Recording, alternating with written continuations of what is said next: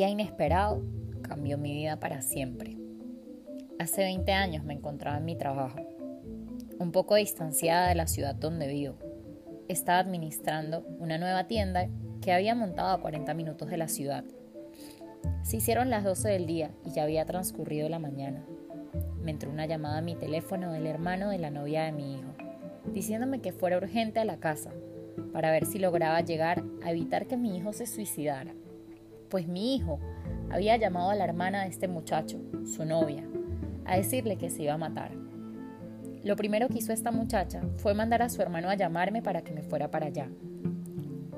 La llamada de aquel infante que solo tenía 12 años de edad y me llamó para decirme esta noticia me puso los pelos de punta, me destrozó, empecé a sudar frío y entré en desespero, pues me encontraba a más de 40 minutos de la casa de mi hijo empezaron a pasar recuerdos por mi mente, todos de mi pequeño, pues solo tenía 18 años de edad. Mi hijo, Danielito, el que para siempre iba a ser mi pequeño niño. Nunca imaginé que desde las 2 de la tarde del 20 de marzo del 2001 mi vida iba a dar un giro inesperado. Al colgar la llamada me encontraba reunida con dos locutores icónicos del Estado, los cuales me conocían y habían trabajado cercanamente conmigo, ya que estaba desarrollando una campaña publicitaria para la nueva empresa. Al colgar la llamada y recibir la noticia, los miré con los ojos llenos de lágrimas y les dije que debía retirarme, pues tenía una emergencia. En la carretera de vuelta a la ciudad, la cual estaba a 40 minutos de distancia, solamente duré 10 para llegar a la casa. Iba sumamente rápido para lograr evitar una desgracia. Las manos me temblaban, no podía parar de sudar frío, tenía la mente en blanco. No podría explicar esa sensación que sentí en ese momento con palabras. Al llegar a la casa y abrir la puerta, entro al interior de la casa rápidamente y apenas levanto la mirada veo a mi hijo colgado al lado de la escalera. Se había ahorcado con una cuerda y había quedado en todo el centro de la casa guindado. Inmediatamente lo bajé, lo toqué, lo sentí y aún estaba caliente su cuerpo. Sentía que estaba dormido y iba a reaccionar. Miles de preguntas invadían mi mente. Comencé a gritar y a pedir auxilio desesperadamente, pues no podía parar de llorar. No podía creerlo. Me puse a revisar sus cosas, sus pantalones, sus bolsillos, a buscar culpables para poder entender qué era lo que estaba sucediendo. Los vecinos empezaron a llegar para ver qué era lo que había ocurrido. Me preguntaban qué había pasado, pero yo estaba muda y no podía emitir ni siquiera un sonido.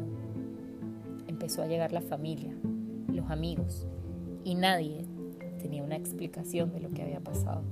En el bolsillo de mi hijo encontré una nota que decía, Mamá, te quiero, te adoro, los quiero a todos. Esto es una decisión que yo tomé, no hay culpables aquí.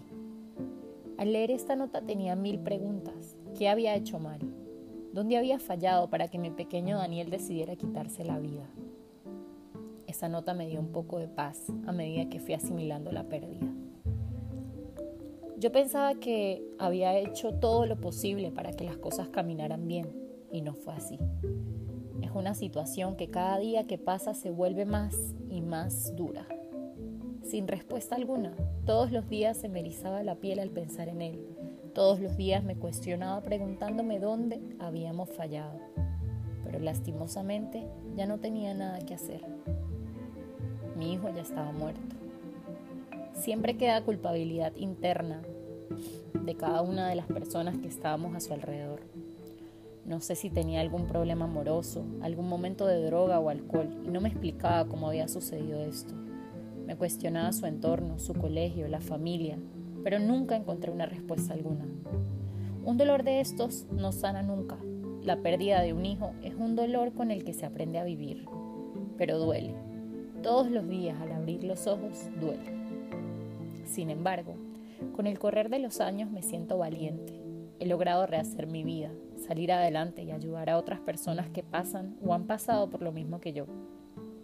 Actualmente escribo, escribo un libro para ayudar a los demás y contar mi historia y ayudar a los demás a sanar algo que nunca se sana.